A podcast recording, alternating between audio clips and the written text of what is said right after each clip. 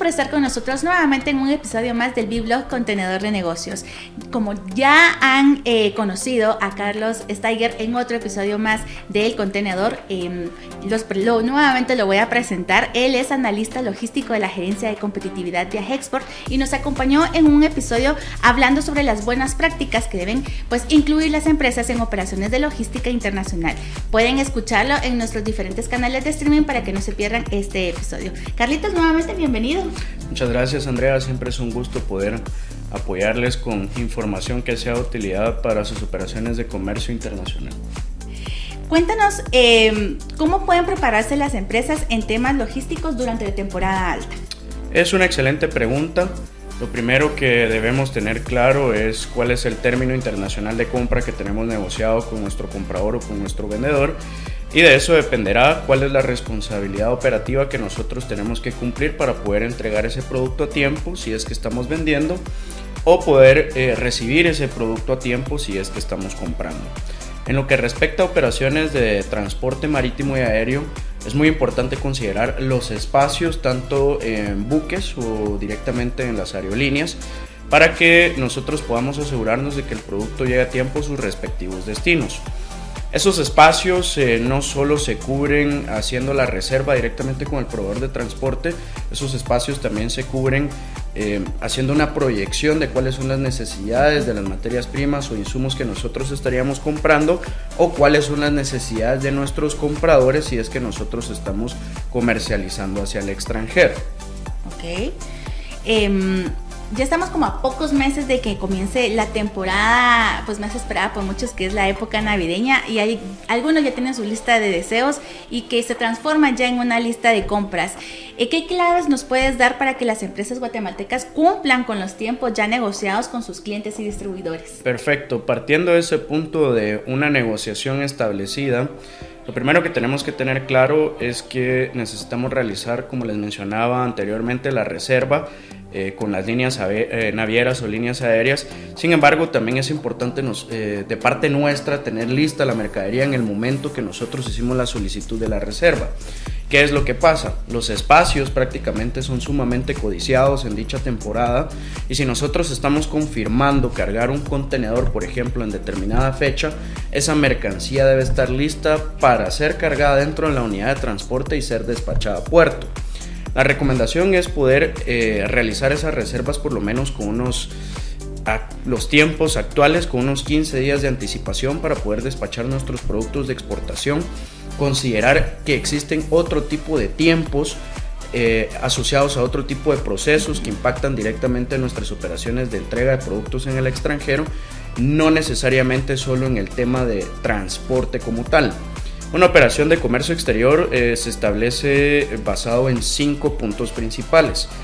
En la reserva del contenedor, es decir, del transporte principal, que sería un primer punto. Como segundo punto, la reserva del transporte que va a estar movilizando el contenedor hacia la terminal portuaria.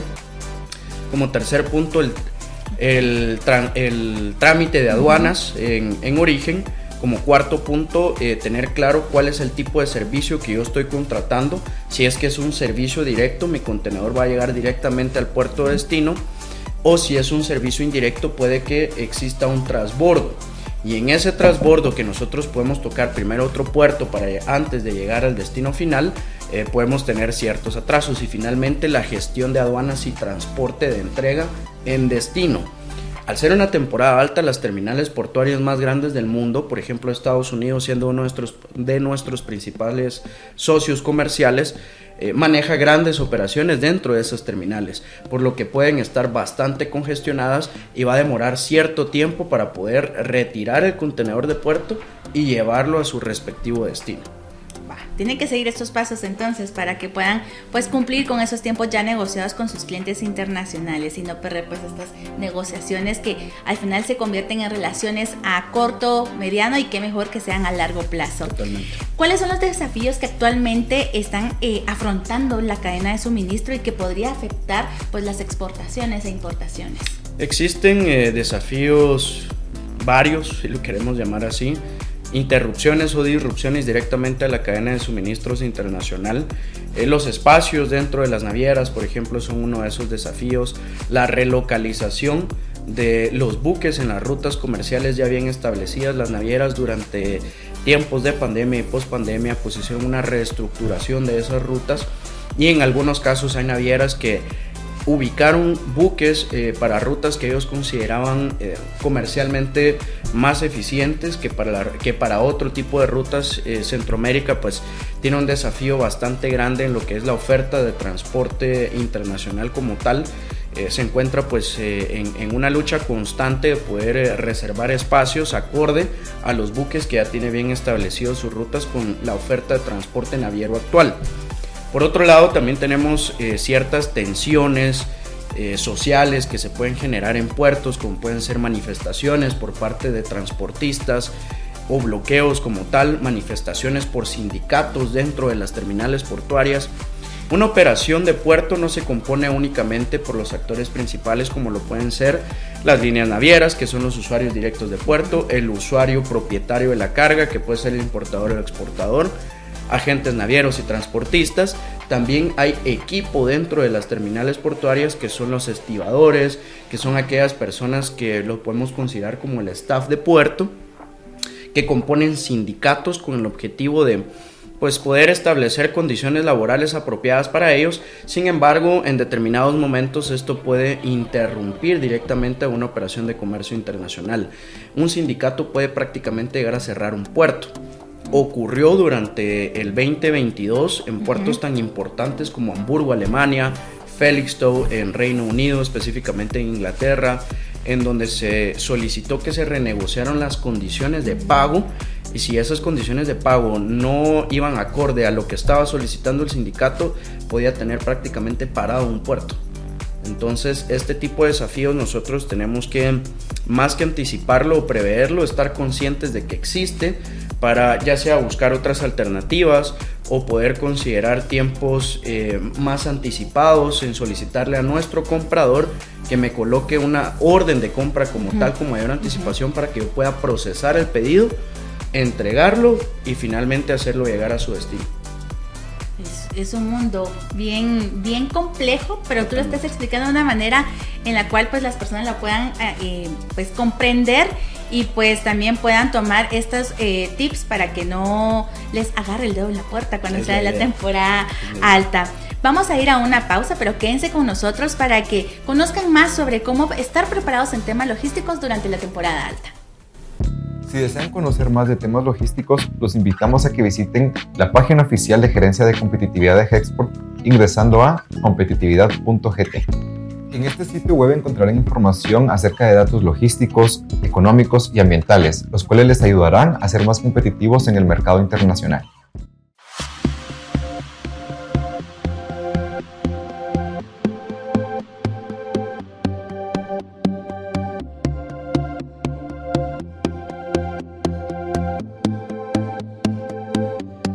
Estamos conversando con Carlos Steiger, analista logístico de la Gerencia de Competitividad de Agexport, sobre el tema cómo prepararse en temas logísticos, valga la redundancia, durante la temporada alta.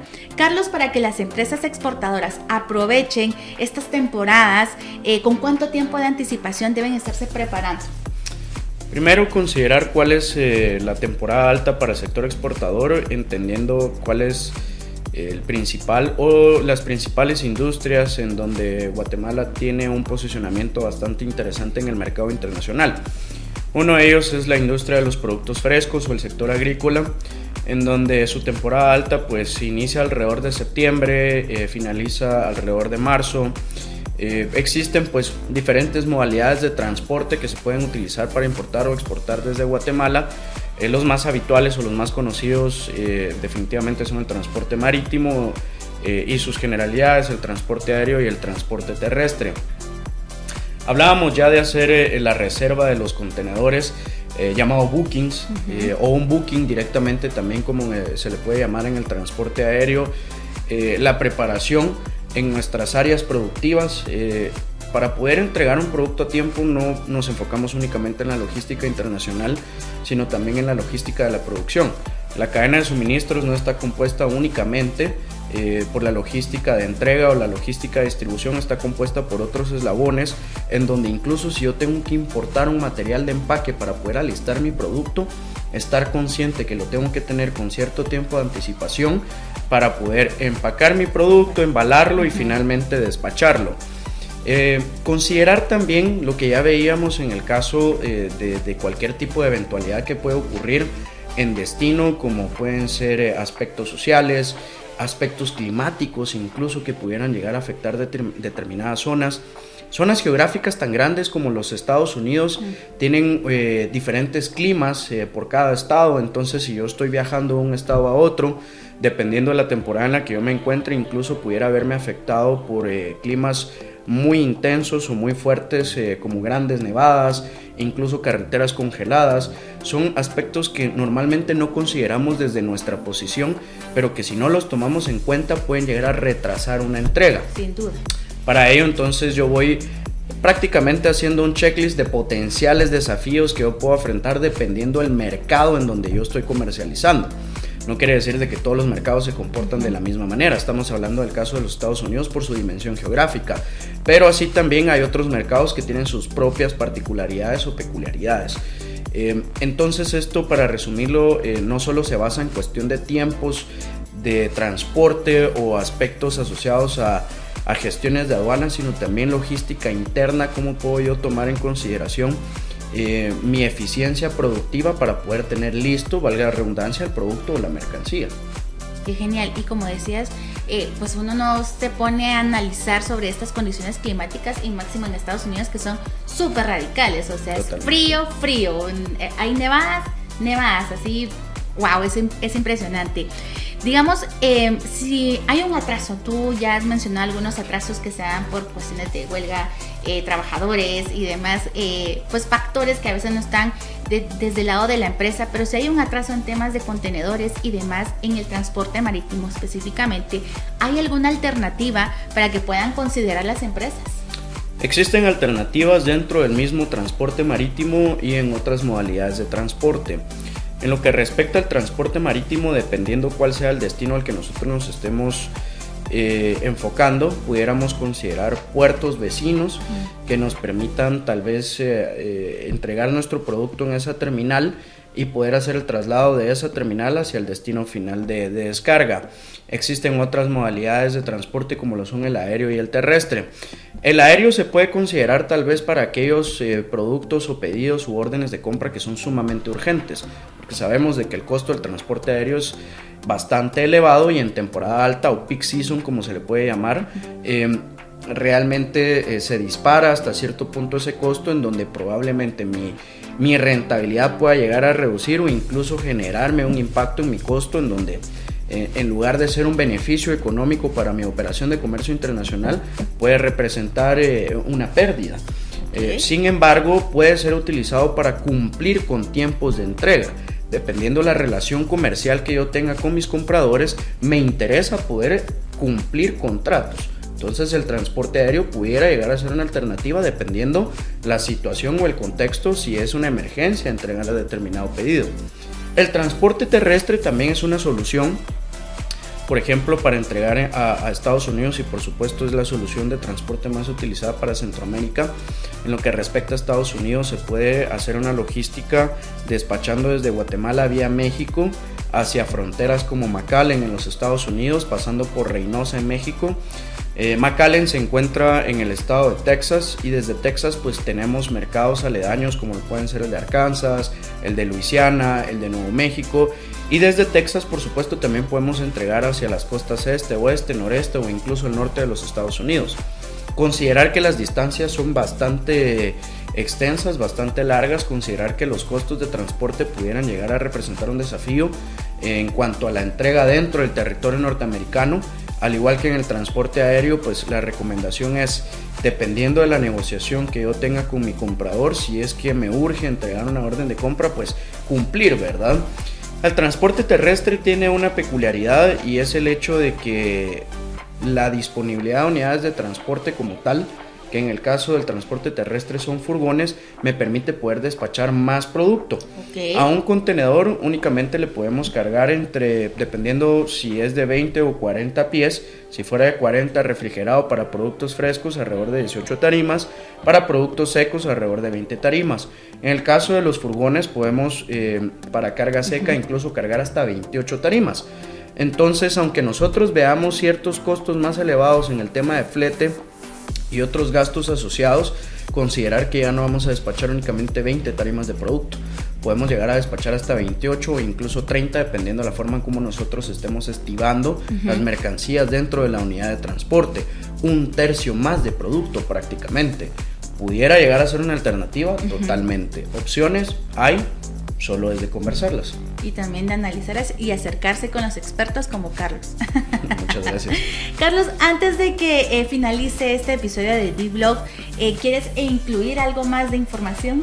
Claro, las alternativas de transporte eh, en el ámbito de la logística internacional, justo como lo mencionaba André, se trata de analizarlas, se trata de ponerse creativos, eh, no tenemos que limitarnos a lo que habitualmente estamos acostumbrados a, utilizar o a operar. Eh, pueden discutirse a tal punto de encontrar soluciones lo suficientemente creativas que se pueden convertir en mi alternativa eh, o en mi solución principal. Pasar de alternativa a mi transporte o modalidad o sistema o solución que voy a utilizar de forma primaria. Mi recomendación siempre va a ir de la mano de hacer un análisis operativo que puede involucrar no solo el proceso como tal, sino también tiempos y por supuesto un análisis de costo, para que no nos dejemos guiar por una tarifa puntualmente, sino para al momento de tener un análisis integral determinemos si la solución es factible o no. Buenísimo. Pues muchas gracias, Carlos, por ser parte del B-Blog y de pues darnos eh, explicaciones bien puntuales para de forma pues que todos podamos comprender en temas logísticos que pues algunos como que nos cuesta mucho eh, comprender. Eh, si ustedes quieren saber más sobre temas logísticos relacionados al comercio exterior, específicamente también en exportaciones, tienen que visitar el sitio web de competitividad.gt donde van a encontrar diferentes monitores logísticos, en este caso los que elabora Carlos, y también otros tipos de monitores como fiscales, laborales, em, también de exportaciones económicos y demás. Así que tienen que visitar este sitio web, son gratuitos, ustedes pueden consultarlos y también pueden pues escribir un correo electrónico. Vamos a colocar la información de Carlos para que ustedes puedan comunicarse con él y a ustedes pues siempre les agradecemos su sintonía nuevamente en un episodio más del Biblog Contenedor de Negocios.